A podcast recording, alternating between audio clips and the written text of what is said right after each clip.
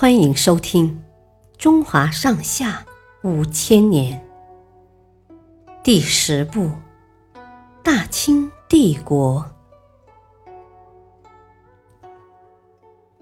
平定噶尔丹之乱。清朝初期，蒙古准噶尔部的首领噶尔丹率兵东进，占领了北方大片领土。又率十万大军南下，这直接威胁到了内地的安全。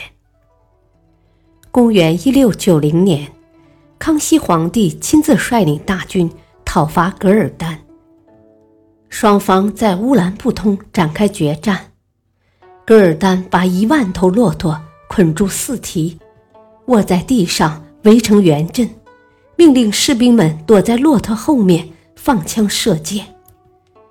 康熙皇帝指挥正面的清军架起大炮猛轰驼队，把驼阵炸得血肉横飞；又指挥侧面的清军迅速夹击，叛军乱了阵脚。无奈之下，噶尔丹只好带着他们仓皇逃回了漠北。这场战斗之后，康熙皇帝派出使者去讲和，可是噶尔丹。却杀死了大清的使者，放出狂言：“我从俄国借了六万鸟枪兵，是要杀入北京城。”他带着这六万士兵，加上自有的三万骑兵，重新杀了过来。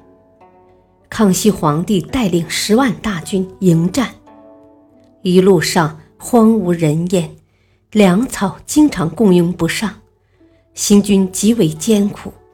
有的将领劝皇帝退兵，日后再战。康熙皇帝说：“朕出征挂帅，还没有遇到敌人就撤军，如何杀敌？又如何给天下一个交代？”皇帝的决心如此坚定，清军大受鼓舞，在后来的截击战中，把鸟枪兵打得哭爹叫娘。不过，还是让狡猾的噶尔丹给跑掉了。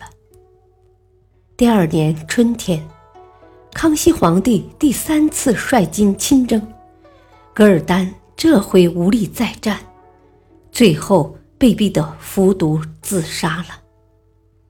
至此，康熙皇帝成功平定了噶尔丹的叛乱。